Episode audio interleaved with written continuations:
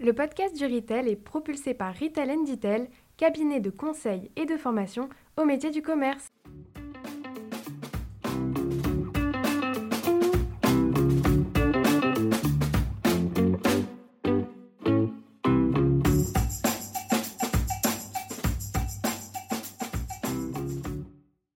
Bonjour et bienvenue sur le podcast du Retail.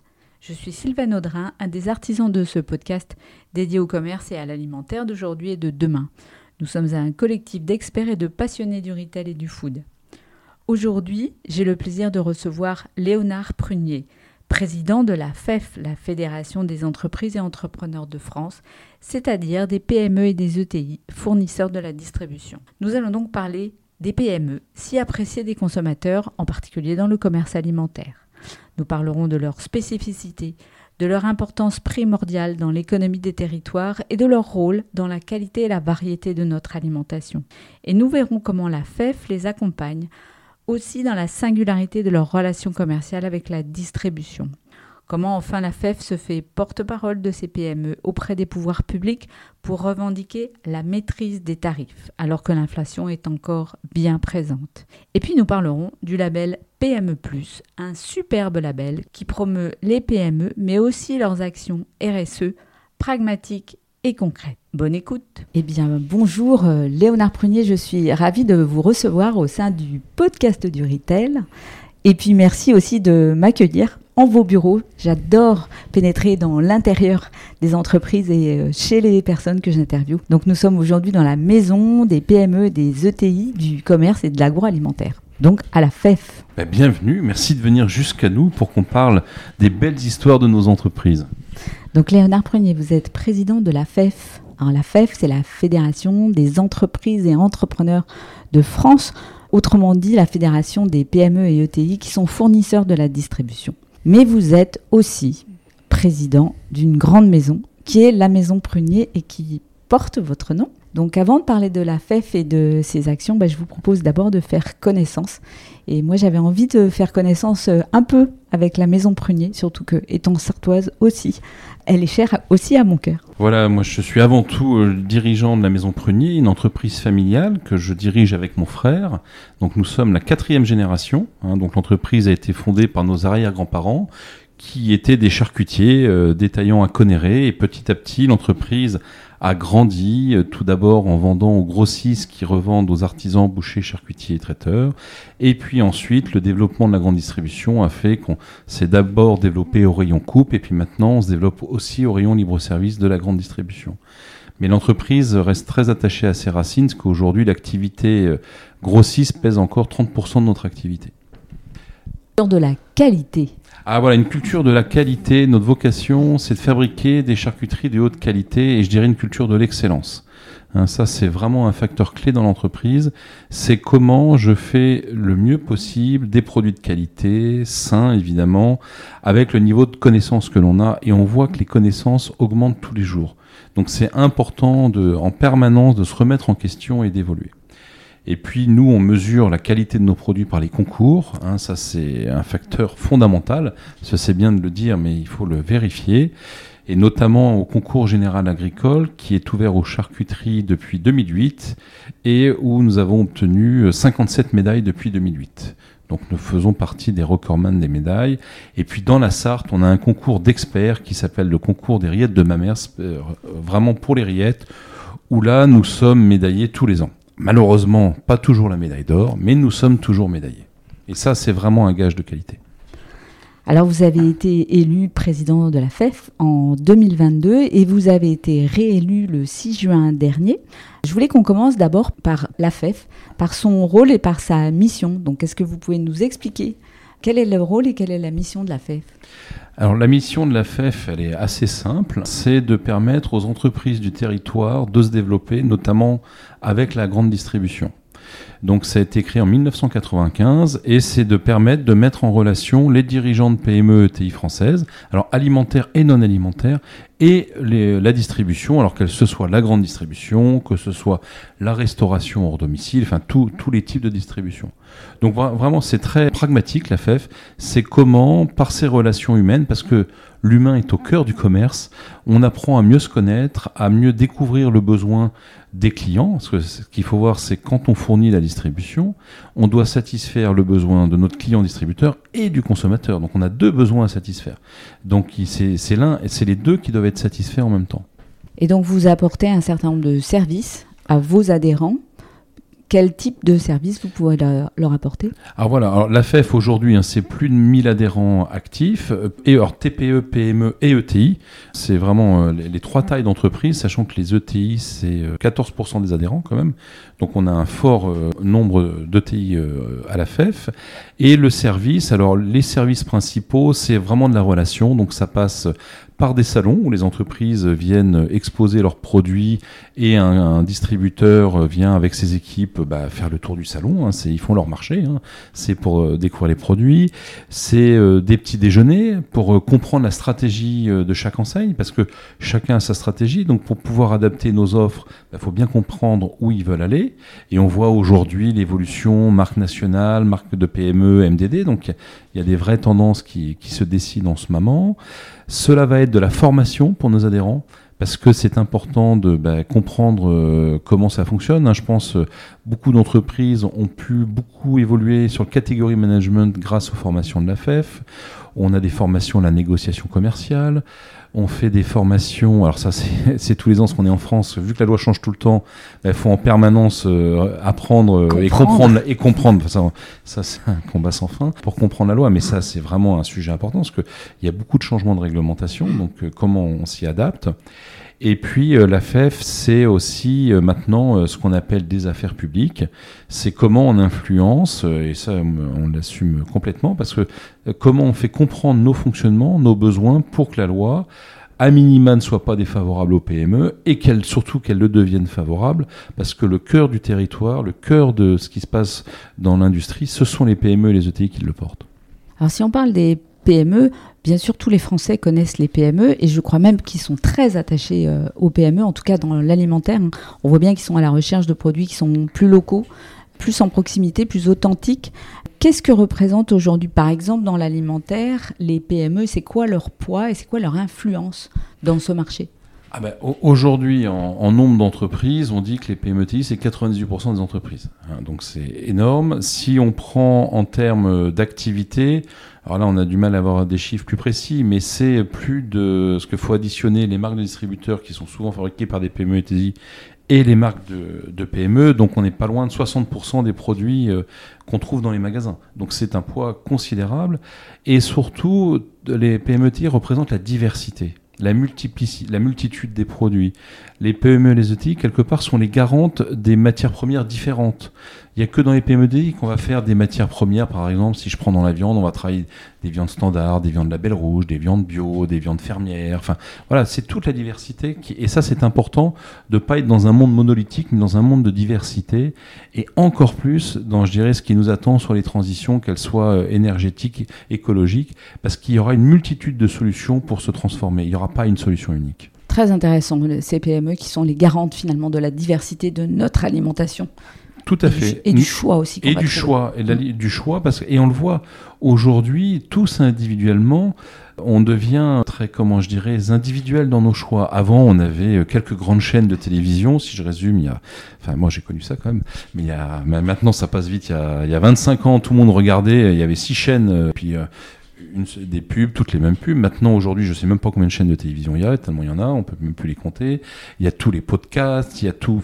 Donc on est, on est tous très différents dans nos choix, et on voit bien que le choix du consommateur aujourd'hui, suivant les produits, sur certains produits, il va vouloir euh, du low cost, sur d'autres produits de la haute qualité, euh, sur certaines familles du bio, sur d'autres le bio n'apportera pas, donc il voudra du standard. Enfin, voilà, c'est très très diversifié, et les PME sont là pour répondre à cette diversité de l'offre. Il y a une image qui m'est venue à l'esprit en vous écoutant euh, parler des PME qui développent la diversité. C'est Nutella, qui est une formule qui existe depuis très longtemps, et puis tout d'un coup la multiplicité des alternatives qui se sont développées et qui sont issues parfois de, de multiples PME françaises, italiennes aussi, et qui donnent finalement un choix euh, au petit déjeuner aux enfants, parfois même euh, un peu plus sain d'ailleurs. Voilà, après, le, voilà, il faut tout pour que le monde existe. Mm. Ça, c'est important parce qu'on on voit bien qu'il faut tout type d'entreprise, mais voilà, la diversité a vient. Les solutions, parce qu'une PME est beaucoup plus réactive, beaucoup plus intuitive aussi. Et puis, on voit bien que l'énergie d'une PME, d'une ETI vient des dirigeants. Hein, qui impulsent leur vision du monde, qui ont forcément une vision de ce qu'ils veulent pour euh, le bien commun. Alors évidemment, on, on, regarde tous, on en reparlera après, euh, nos résultats, parce que si on n'est pas rentable, on disparaît. Mais derrière, ce qui nous motive le plus, c'est comment on va développer de l'emploi, comment on va proposer des produits qui sont euh, qui nous correspondent et qui sont en termes de goût, en termes de, de composition, en termes d'emballage. Enfin après, chacun a ses sujets de prédilection, et c'est comme ça que la diversité existe. Alors, on va parler effectivement un peu économie. Dans l'alimentaire, euh, un des facteurs absolument majeurs, c'est l'inflation, hein, déjà depuis 18 euh, mois. Donc, j'ai lu dans vos déclarations que les PME avaient proposé des hausses de tarifs de l'ordre d'à peu près 10% quand les multinationales avaient été nettement plus gourmandes, visiblement. Donc, est-ce que les PME ont été moins gourmandes parce que moins impactées par l'inflation, ou est-ce que tout bêtement elles ont été un peu plus raisonnables? Alors globalement, les PME sont beaucoup plus impactées par l'inflation que les multinationales. Dans une PME, les marges sont plus faibles et la part agricole est beaucoup part agricole et la part de la matière industrielle est beaucoup plus présente, ce qui a beaucoup moins de marketing. Donc les PME ont été beaucoup plus impactées. Elles ont fait des demandes euh, quelque part les plus ajustées possibles parce que tout dirigeant d'entreprise n'a qu'une peur, c'est de se retrouver déconnecté du marché et de ne plus vendre. Donc euh, vraiment, euh, les demandes qui avaient été faites étaient euh, au plus juste. Malheureusement, on voit bien qu'avec une demande de, en moyenne de 10%, parce que c'est des moyennes, hein, faut, bien sûr. les secteurs sont très différents, les produits sont très différents, mais on arrive à un résultat aux alentours de 6% d'accepter, donc 4 points d'écart, ce qui est énorme et ce qui vient, on le voit aujourd'hui, pénaliser les entreprises dans leur performance économique. Mais aujourd'hui, l'inflation, je dirais que subissent les entreprises PME est encore très forte.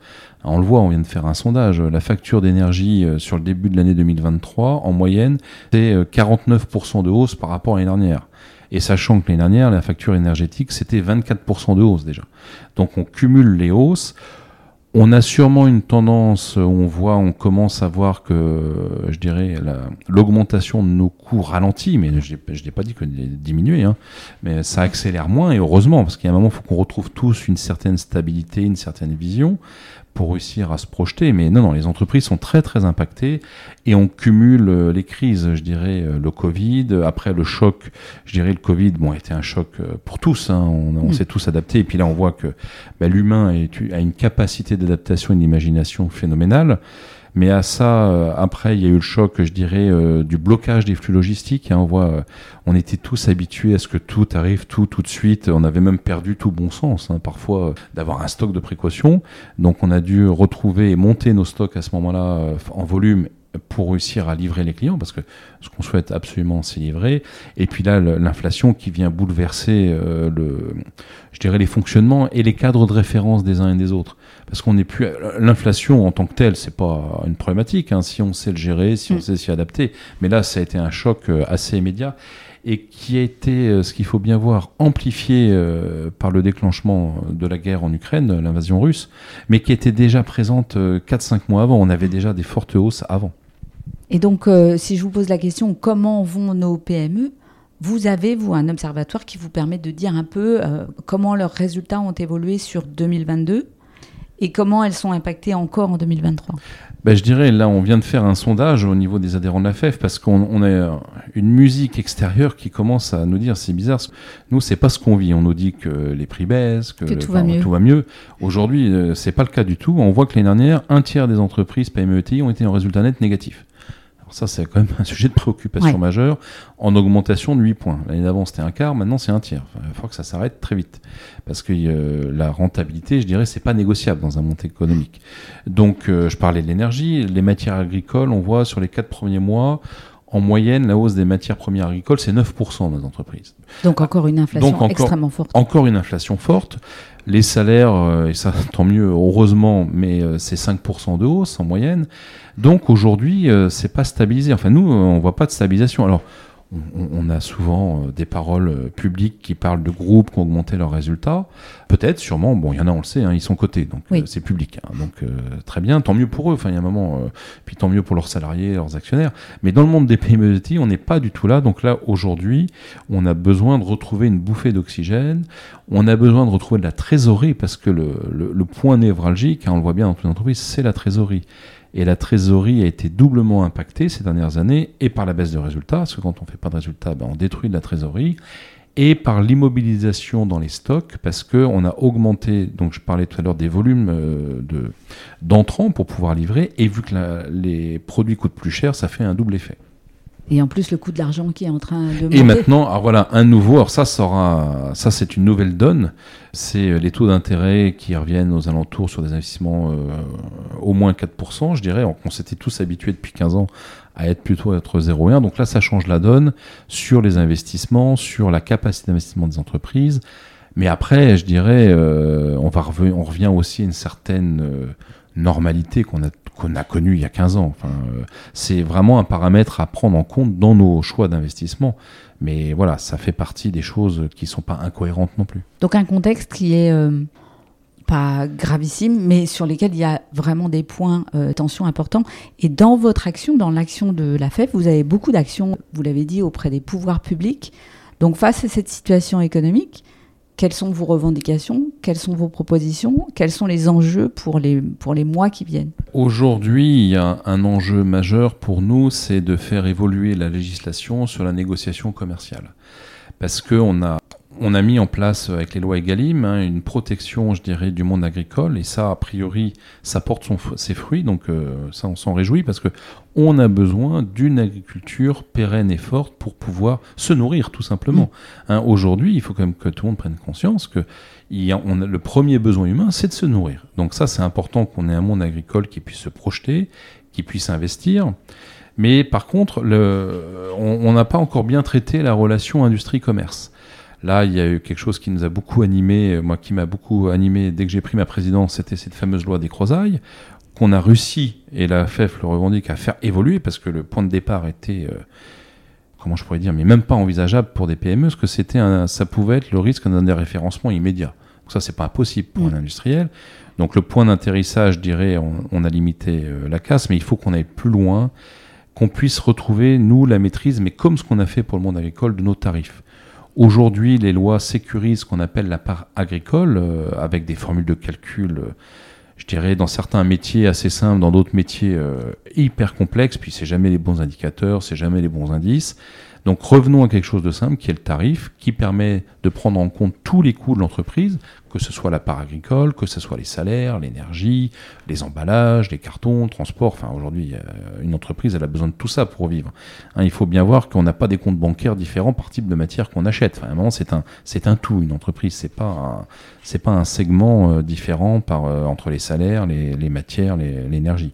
Donc avec euh, qu'on nous redonne la main sur nos tarifs, avec une date d'application, ce qu'on appelle l'autonomie du tarif, avec une date d'application unique pour tous les acteurs, parce qu'aujourd'hui, le, le jeu de la concurrence fait que nos clients distributeurs, ils font leur travail hein, là-dessus, euh, chacun a son entreprise à gérer, mais ils peuvent réussir à décaler les dates d'application, et en période surtout d'inflation, on a besoin que la date d'application soit la même, que soit sûr d'acheter, je dirais, au moins pas plus cher que leurs concurrents, et que, que le, changement de tarif se fasse en même temps. Comme ça, ils sont rassurés aussi. Ça permettrait de venir mettre de la sécurité à tous les acteurs dans le, dans le système. Et ça, on le demande, nous, pour les entreprises, je dirais, euh, PME, ETI, de moins de 350 millions d'euros de chiffre d'affaires, parce qu'après, il faut bien fixer euh, des règles, parce que si on s'imite aux PME 50 millions, c'est quand même euh, des belles entreprises déjà, mais euh, c'est pas suffisant. Et le seuil de 350 millions est un seuil qui est défini au niveau de l'Europe sur les pratiques de concurrence déloyale, donc qui existe déjà, donc qui pourrait très bien être appliqué. Il faut reconnaître qu'à 350 millions d'euros de chiffre d'affaires, une entreprise quand même a une robustesse. Euh, Pour revenir sur cette fameuse date d'application, est-ce que vous pouvez m'expliquer un peu plus en quoi ça consiste? Vous avez des dates de tarifs, les tarifs ils s'appliquent entre guillemets à tout le monde à partir de votre date de tarif. Donc vous parlez plutôt de l'application du tarif, c'est-à-dire de sa répercussion dans les prix? Ah, je parle. Alors moi, je ne parle que de, l'application du prix de vente à nos clients euh, distributeurs. Après, je dirais le prix de vente consommateur. Nous, on n'a pas du tout la main dessus. Ça, c'est, je dirais, le rôle du distributeur. Dans ce que je dis, c'est qu'aujourd'hui, notamment, si on prend la partie part agricole, on a des formules de calcul pour revaloriser liées à la, euh, aux variations de la part agricole, qui sont différentes suivant les clients, qui ont des dates d'application différentes suivant les clients. Donc, ça devient un peu le grand bazar, je dirais. Ça devient, et puis ça devient compliqué à gérer pour euh, des, des, structures PME ETI. Donc si on revient à une notion de tarif qui est, serait sous la maîtrise de l'industriel, avec une date d'application la même pour tout le monde, il n'y a plus de débat. Alors après, certains vont dire, ouais, mais alors là, on va créer un système euh, avec euh, de l'inflation, les industriels vont vont faire n'importe quoi, mais pas du tout. Euh, quand on est dirigeant de PME de TI, on sait qu'on est sur un marché de concurrence. Donc on a une concurrence avec les, les, autres produits de notre catégorie. Donc si on est déconnecté, on sait qu'on sort du marché. Donc on, on est obligatoirement raisonnable. Sinon, alors après, il faut trouver le bon niveau d'équilibre. Il faut aussi trouver la bonne performance économique dans l'entreprise. Donc, euh, on se doit d'être euh, performant. Donc, ça, c'est important. Mais voilà, ça permettrait de redonner de la vision, une maîtrise. Et puis, ce qu'il faut voir, c'est qu'aujourd'hui, on est sur un système de négociation, alors annuel et puis maintenant euh, en permanence quasiment avec les formules de calcul. Mais ça donne pas de vision à l'entreprise. Pour investir, un industriel, il a besoin de se dire pour 3-4 ans, j'ai une vision, comme ça j'investis, et quand on investit, ce qu'il faut bien voir, c'est que ça permet de baisser les prix de revient. Alors qu'aujourd'hui, on est coincé beaucoup, souvent avec cette fameuse date butoir du 1er mars, où c'est le, grand théâtre annuel, hein, parce que ça reste aussi une partie de théâtre hein, quelque part, de poker. Mais, mais c'est pas bon pour l'économie, c'est pas bon pour la pérennité industrielle et agroalimentaire, et c'est pas ce qui permet d'être le plus performant. Donc aujourd'hui, nous, on, souhaite vraiment de créer cette différenciation euh, pour les entreprises de moins de 350 millions d'euros de chiffre d'affaires, différenciation qui existe dans tous les pans du droit lié à l'entreprise. Hein. Vous prenez le social suivant le nombre de salariés, vous n'avez pas les mêmes règles. Vous prenez la fiscalité, vous payez pas les mêmes impôts suivant les règles. Enfin, on peut prendre tous les pans du droit. Euh, tous les pans du droit ont des, ont des seuils, et ce qui est normal, qu'il y ait des seuils en fonction de la taille. Parce que le rôle du droit, c'est de, c'est pas d'être égalitaire, tout le monde pareil, c'est de rétablir l'équilibre. Équitable. voilà, c'est d'être équitable, tout à fait. Donc il n'y a pas d'égalité. Quand on fait, euh, vous avez cité tout à l'heure une marque, mais des grandes marques qui font des milliards, on n'a pas les mêmes problématiques qu'une entreprise qui fait 25 millions. Donc euh, il faut, il faut, et le rôle du législateur, c'est de rétablir l'équilibre.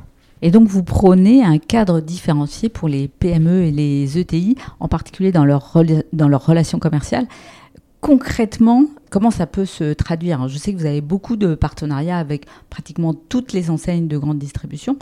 Concrètement, dans un partenariat de ce type, qu'est-ce qu'on va y trouver et qu'est-ce que vous réclamez dans ce cadre différencié pour les PME et les ETI alors, Dans le cadre différencié, notre première demande, c'est ce que j'ai appelé l'autonomie du tarif. Ça, c'est le point majeur, c'est comment c'est l'industriel qui a la maîtrise de son tarif de vente. Après, ça n'empêche pas de négocier tout ce qui est les remises, les services vendus par le distributeur. Enfin, ça, c'est du commerce quand même.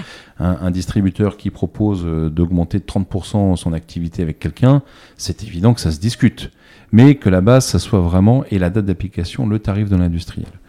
Après, nous, à la FEF, on croit beaucoup, euh, je dirais, à un développement d'un système de, de relations basé sur la confiance et la connaissance les uns des autres.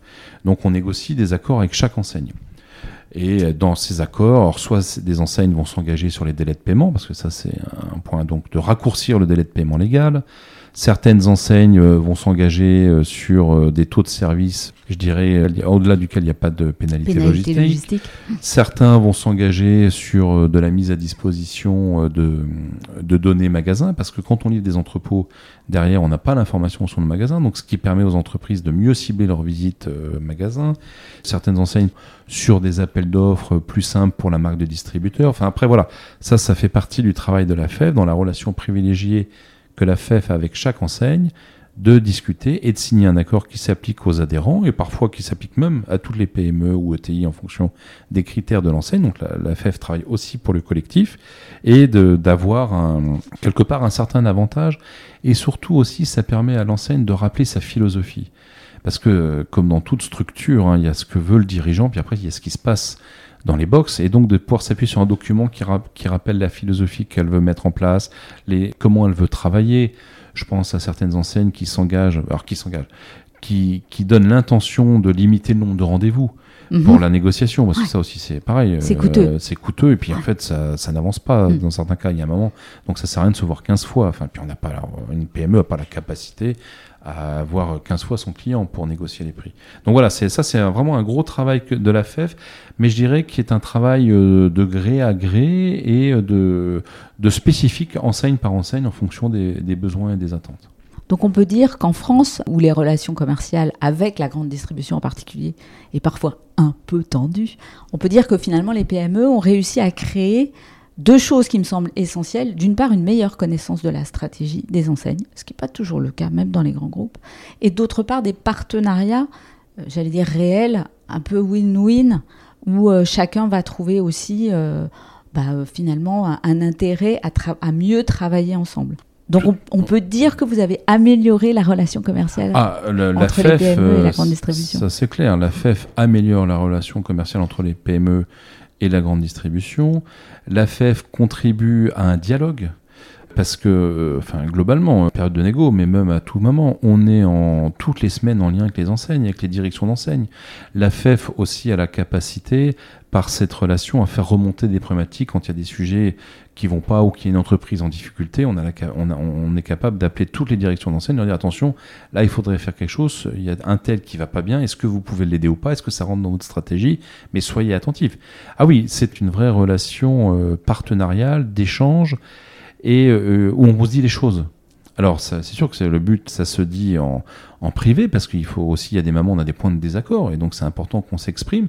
On a des stratégies, on peut avoir des stratégies différentes, mais il y a cette relation de confiance qui est créée. Et ça, c'est tout le travail de la FEF et de ses équipes de, de permanent à tous les niveaux. Et c'est important. De toute façon, on est, euh, je dirais, dans une société qui veut par de plus en plus, enfin nous on le voit dans la relation commerciale, normer les choses. Mais ce qui compte, c'est l'humain et la confiance. Donc il y a un moment, euh, quand on travaille en confiance, quand on arrive à créer un cadre de confiance les uns les autres, ça se passe beaucoup mieux. Après, je dis pas que c'est parfait, hein, on vise l'excellence. hein. Je vous parlais d'excellence, qui est mon sujet auquel je suis très attaché, notamment dans notre entreprise familiale. C'est comment on s'améliore tous les jours. Et il y a toujours des points d'amélioration à faire. Et voilà. Et puis parfois, ben, on régresse un peu. Ben, après, du coup, on s'explique et on progresse. Mais installer la confiance dans la relation commerciale avec euh, la grande distribution, c'est une vraie ambition. Oui, puis c'est une nécessité parce que le, on a en France quand même une chance. Alors en ce moment, on, a un acteur qui, qui, est dans une zone de turbulence, mais bon, l'État euh, s'est emparé de la problématique. Mais on a une distribution qui sait vendre, qui est rentable, qui paye ses factures. Hein. Alors parfois, il y a des débats sur euh, des pénalités, des choses, mais il n'y a pas de risque d'impayé avec la grande distribution française. Et donc on a un acteur qui est très robuste. Donc ça, c'est une vraie sécurité pour se développer. Et puis, on le voit tous dans nos entreprises. Quand on arrive à obtenir un référencement chez un distributeur, et par exemple qui est toute France, mais les ventes sont fortes tout de suite. Donc, c'est un gage. Enfin, c'est du. On a une distribution qui est très efficace en France. On a parlé de la grande distribution. Vous accompagnez vos adhérents aussi dans d'autres types de circuits. Que se passe-t-il en RHF C'est quoi l'actualité? Est-ce que les relations commerciales sont aussi euh, compliquées ou un peu plus simples? Alors en RHF, je dirais que les relations commerciales sont différentes parce qu'elles sont euh, aujourd'hui beaucoup plus axées sur le produit et moins sur la marque. Ce qui compte en RHF, c'est le produit. Et alors là, c'est tout un travail aussi d'écoute et de dialogue. Parce que là, il faut satisfaire le client RHF qui va devoir satisfaire son client. Enfin, il peut y avoir parfois quatre étapes jusqu'à, tout, je dirais, toucher un, consommateur final. Donc là, c'est un travail euh, très important qu'on fait à la FEF de, de permettre à nos adhérents de mieux comprendre le fonctionnement de la RHF. Puis quand là, on dit la RHF, alors la RHF, euh, moi tout à l'heure, je vous parlais des grossistes qui font du BCT, il y a la restauration commerciale, il y a la restauration collective, ouais. il y a les collectivités locales, il y a, enfin, euh, il y a c'est une un diversité. panel très très très très large. Donc là, c'est un accompagnement, je dirais, très fort pour comprendre comment ça fonctionne. Parce que ceux qui connaissent, c'est assez simple, mais quand on ne connaît pas, c'est un monde très différent. Il est important de toujours bien avoir en tête que chaque client est différent, les attentes euh, sont différentes, et on ne peut se développer que si on répond aux attentes de son client. C'est pas, euh, on n'arrive pas avec son produit qu'on vend ailleurs pour dire maintenant c'est mon produit, il est génial, tu vas me l'acheter comme ça. Non, c'est quel est ton besoin, comment on peut travailler ensemble, qu'est-ce qu'il faut que je fasse pour que ça corresponde toi aux besoins de tes clients, et c'est comme ça qu'on avance. Et le rôle de la FEF, c'est d'aider nos adhérents à décrypter ces fonctionnements-là. Et donc à aller chercher des leviers de croissance qui souvent sont euh, plus positif, parce qu'on voit que la RHF est relativement bien orientée.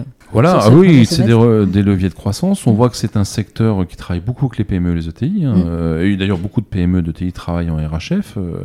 donc oui, c'est un relais de croissance, c'est un relais de création de valeur.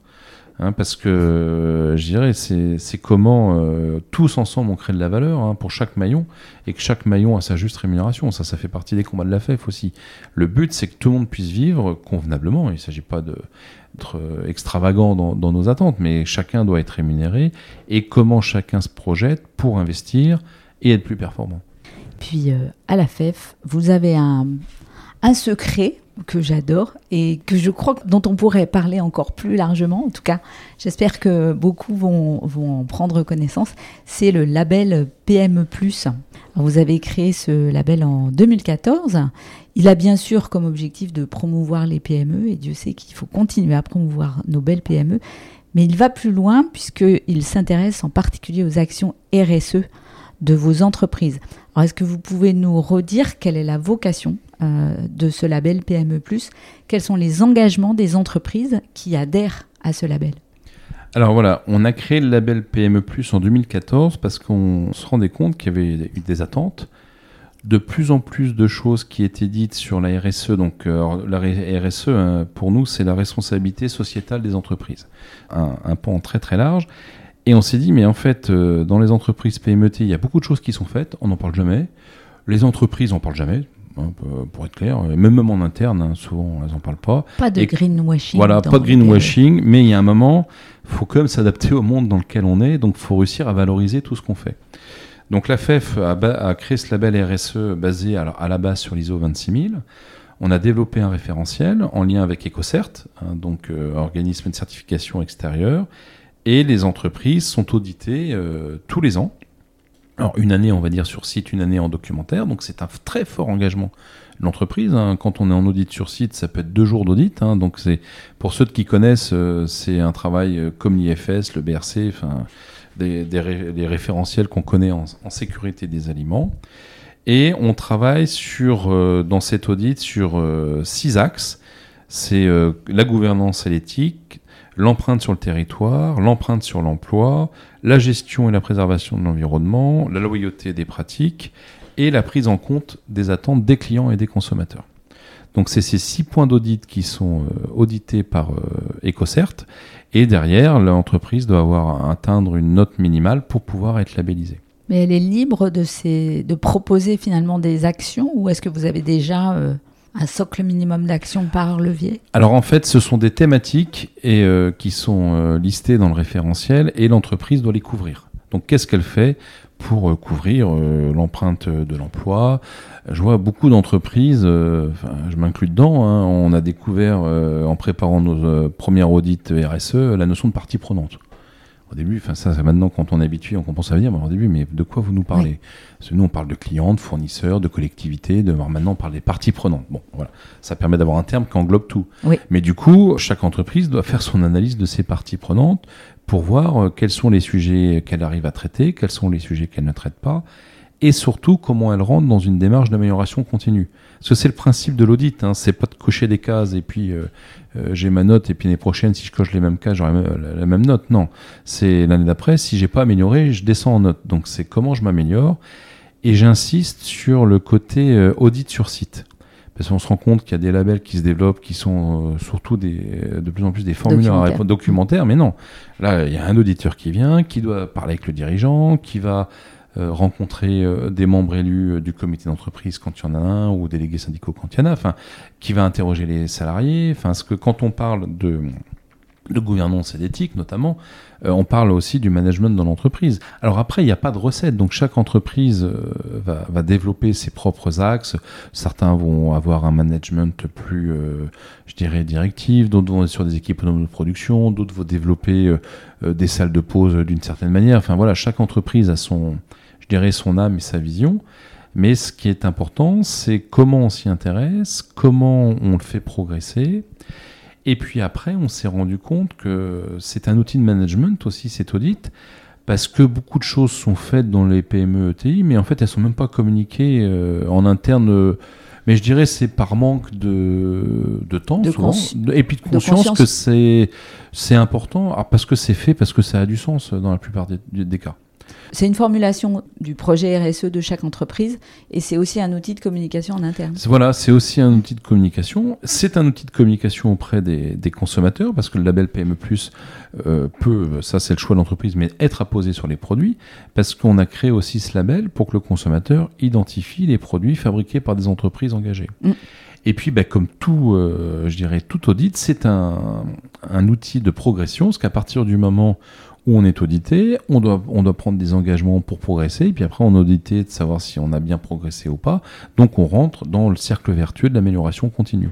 Et le fait de se fixer des objectifs, naturellement, je dirais humainement, ça amène une progression et une amélioration dans l'entreprise. Alors vous avez parlé un peu de sa communication, donc c'est vrai qu'on commence à le voir sur les emballages des produits. Est-ce qu'il y a d'autres moyens de rendre visible et d'augmenter la notoriété de ce label? Alors aujourd'hui, voilà, le label, hein, pour se rendre compte, hein, c'est euh, 214 entreprises en France, c'est 377 sites de production sur le territoire, et c'est 24 000 collaborateurs.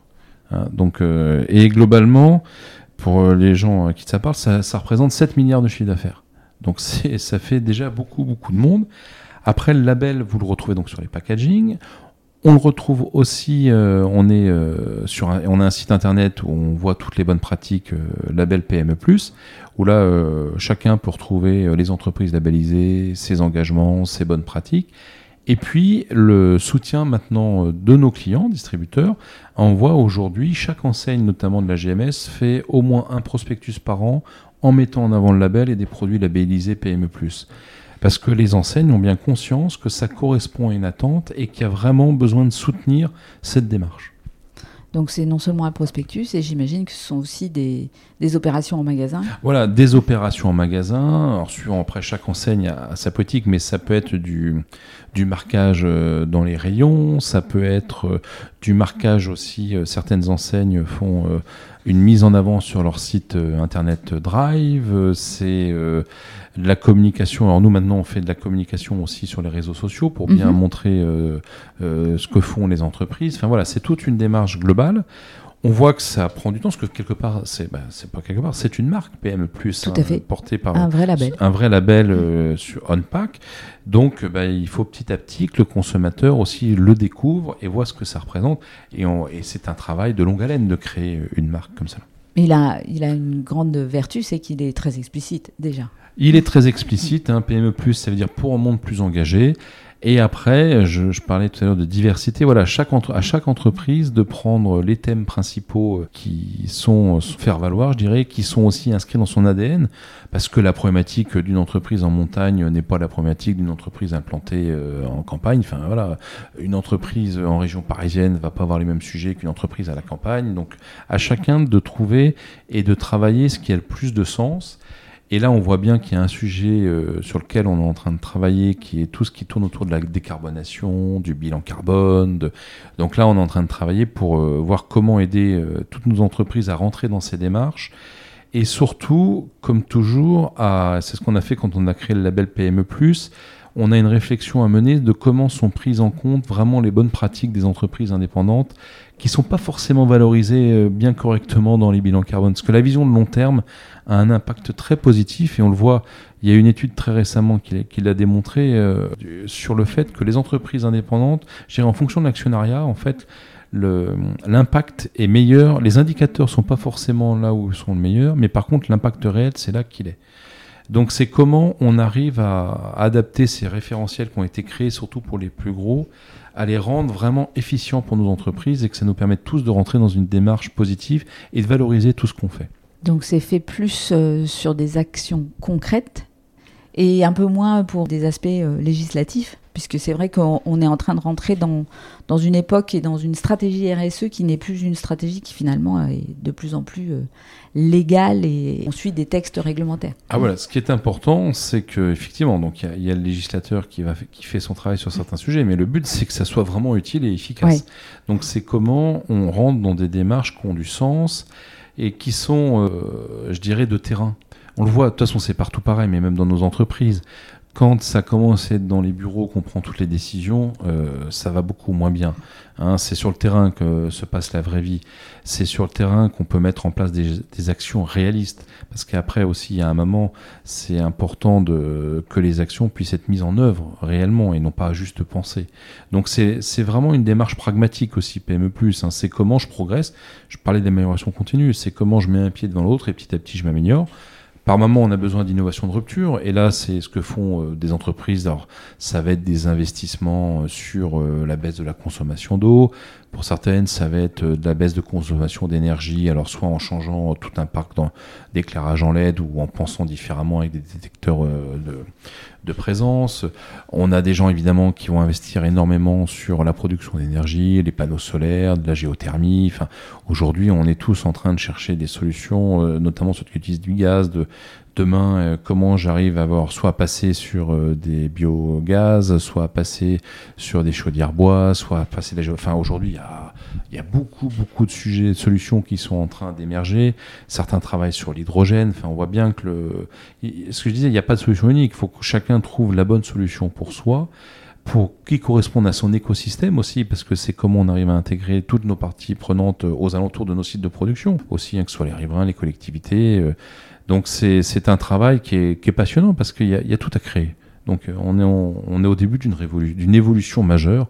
Donc c'est ça qui est intéressant. J'aimerais bien d'ailleurs que vous nous donniez quelques exemples de vos adhérents sur ces stratégies RSE. Est-ce que vous avez quelques exemples? Ah bah alors après, si on prend euh, la RSE, alors il y en a qui vont être, euh, je dirais, si je prends la RSE dans sa globalité sur le management, hein, sur des méthodes de management, je pense notamment aux équipes autonomes de production, donc comment on donne le plus grand degré de, subsidiarité, je dirais, sur les équipes de terrain, sur tout ce qui est environnemental. Euh, il y, en a qui ont maintenant leur propre station intégrée euh, d'épuration. Là, on voit, là, ça va être une avancée sûrement majeure, mais comment on peut faire réutiliser des eaux usées dans certains process? Et là, on voit que la législation doit, doit là-dessus accélérer parce qu'il y, a un vrai, euh, on voit que l'eau est une, euh, bah, on le savait, mais est une vraie problématique, une vraie ressource. Hein. C'est plus, c'est la fin de l'abondance, comme disent certains. Donc, comment on peut euh, optimiser, bah, diminuer nos consommations d'eau et puis réutiliser euh, les eaux usées dans certains process? Vous avez tout un tas d'entreprises qui travaillent sur les emballages. Ça, c'est un grand, grand sujet. le comment on arrive à avoir des emballages plus vertueux, plus recyclés, plus recyclables? Mais là, on voit que, sur certains process euh, des entreprises trouvent. Je pense à des gens dans la cosmétique qui ont réussi à trouver des emballages sans plastique, mais dans l'alimentaire, il y, a aussi tous les normes de sécurité, donc on voit que ça peut être assez long. Et aujourd'hui, on sent tous que nos, nos fournisseurs sont pas encore euh, prêts, je dirais, parce que nous, en PMETI, on peut, on, forcément, on est dépendant de nos fournisseurs, donc on est challenge. Mais si eux euh, n'ont pas pris le tournant, c'est un peu compliqué. Et puis après, il faut que toutes ces solutions, on arrive à les rendre économiquement viables et accessibles aussi, parce que c'est derrière, il y a, y a, un client et un consommateur. Après, il y a des entreprises qui sont très engagées, euh, je, pense alimentaire, sur les associations, sur euh, le, le, tout ce qui est les banques alimentaires ou les voilà comment on ne gâche pas les dons, comment on ne gâche pas. Enfin ça, ça L'anti-gaspi. Hein, voilà, l'anti-gaspi, ça paraît quand même euh, du bon sens. Il y a beaucoup d'entreprises qui s'investissent de plus en plus sur la formation et notamment la formation des jeunes. On voit bien qu'aujourd'hui, on a besoin d'accompagner aussi euh, des, jeunes dans l'emploi, dans, le respect de la règle. Enfin, on l'a vu récemment. Hein.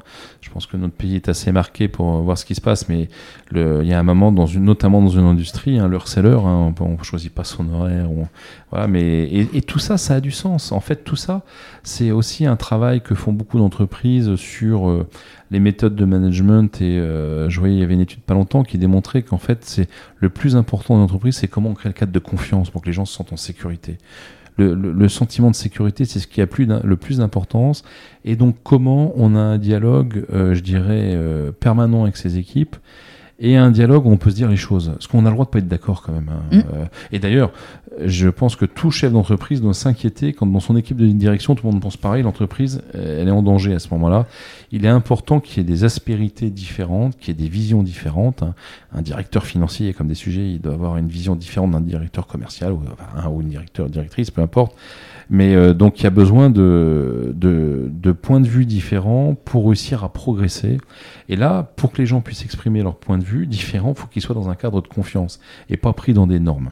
C'est ça qui est important. Et puis après, ben, en, action, vous avez euh, beaucoup d'entreprises contribuent à redynamiser des filières agricoles locales. Je pense aux tomates, certains sur l'ail, d'autres sur le cornichon. Euh, près d'autres, ça va être sur l'élevage, hein, euh, du porc, de la volaille, avec des spécificités particulières. Et là, les, les PME sont très engagées à ce niveau-là. Oui, on en a parlé au début. C'est aussi une garantie de choix et de diversité d'alimentation qui est extrêmement importante, y compris dans les matières premières aussi, de, diversité euh, de, de, sourcing.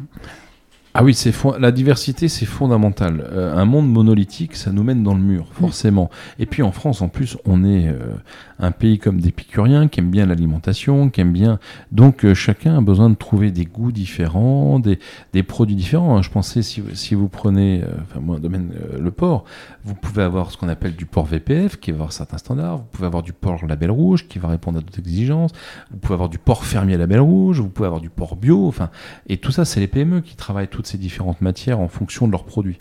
Donc ça, c'est très important que qu'on maintienne toutes ces filières. Vous prenez, la France est réputée pour ses fromages, sa diversité de fromages, et on a tous envie d'avoir des fromages avec des goûts particuliers.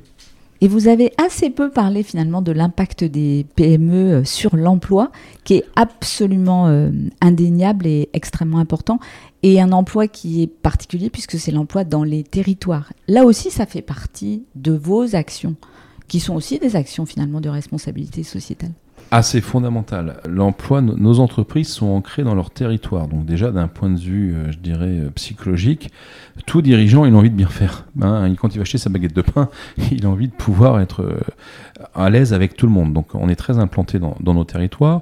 Et il y a un an, deux ans, on avait fait une étude hein, qui démontrait que quand une PME dépense un million d'achats, Hein, que ça soit euh, que ça soit des matières agricoles, des matières industrielles, enfin tous ces achats. Derrière, ça entraîne la création de 13 emplois, alors qu'au bout de 4 ans, alors que la moyenne en France c'est 8.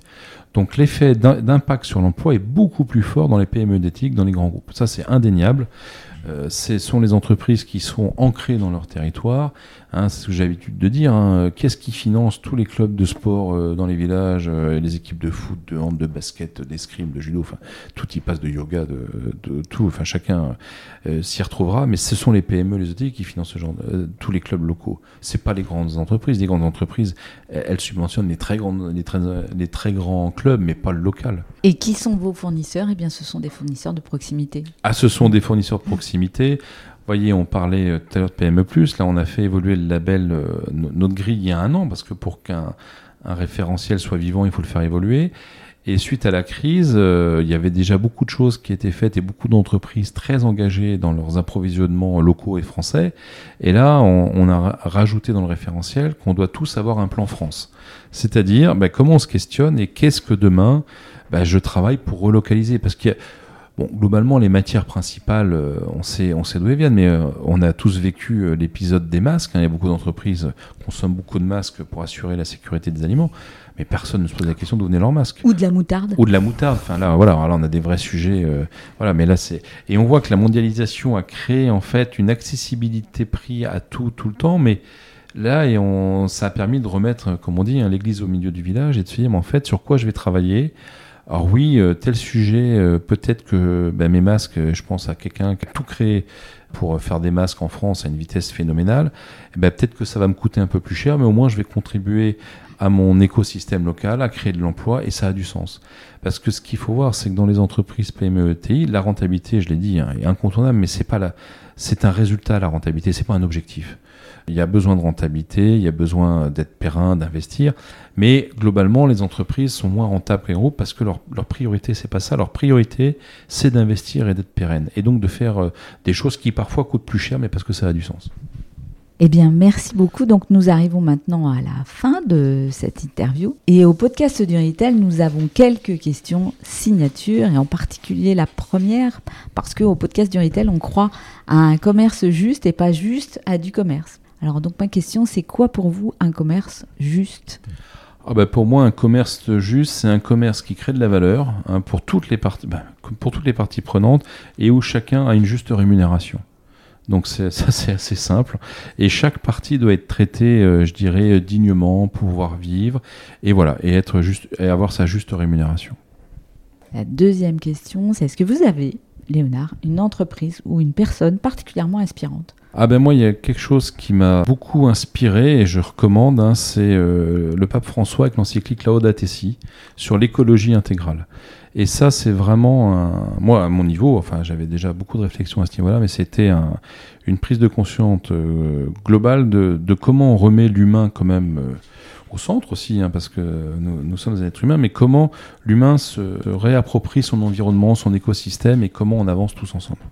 Mais donc je recommande à tout le monde la lecture de la Tessie. Je vais le faire parce que j'avoue que je n'en avais encore jamais entendu parler. Mais euh, oui, remettre de l'humanité et de ou de l'humanisme peut-être. De, l'humanisme, de l'humanité. Enfin, je vois. Alors ça, que pas François avait écrit un livre. Alors quand il était encore cardinal, où il, expliquait que le plus important dans le lien social, c'est que les gens aient un travail, parce que le travail, c'est le lien social. Et ça, ça fait partie aussi, je pense, des grands sujets. C'est comment on valorise le travail, mais évidemment en termes financiers, quelqu'un a une rémunération, mais, mais le plus important du travail, c'est le lien mm. humain. Et puis enfin, une start-up que vous suivez et que vous aimeriez faire découvrir à nos auditeurs. J'allais dire peut-être pas forcément que des start-up, mais aussi des entreprises innovantes. Ben, en fait, moi, ma start-up, elle est simple, c'est PME. Je vous en ai beaucoup parlé. Mais voilà, c'est ça la start-up. Euh, PME, on est déjà à 200 entreprises, enfin, c'est 20 entreprises de plus tous les ans. Consommateurs, avec ça, ils couvrent tout. De l'innovation, de la tradition, il y a tout dans PME. Donc c'est regarder, acheter du PME nous n'en manquerons pas et nous allons nous précipiter pour aller chercher euh, toutes nos PME plus et, pour découvrir toutes ces belles histoires. Eh bien, merci beaucoup, euh, Léonard. Merci pour cet éclairage sur nos PME françaises que nous aimons beaucoup, nous, les Français, et aussi sur une autre vision euh, que vous avez rendue possible et qui est importante pour moi, des relations commerciales avec la distribution. Puis merci, un grand merci à la FEF bah, pour toutes ces actions, pour aider vos adhérents au quotidien et dans leur démarche d'amélioration continue dans un avenir beaucoup plus florissant que, que ce qu'on a connu dans les années passées. merci beaucoup. Et puis vous êtes toujours la bienvenue ici. Enfin, on est très bien à la FEF parce qu'on s'amuse bien aussi. Je, je confirme, c'est extrêmement sympathique. Merci beaucoup. Vous avez aimé ce podcast? Alors abonnez-vous au podcast du Retail, laissez-nous un commentaire et ajoutez 5 étoiles. Et retrouvons-nous sur les réseaux sociaux.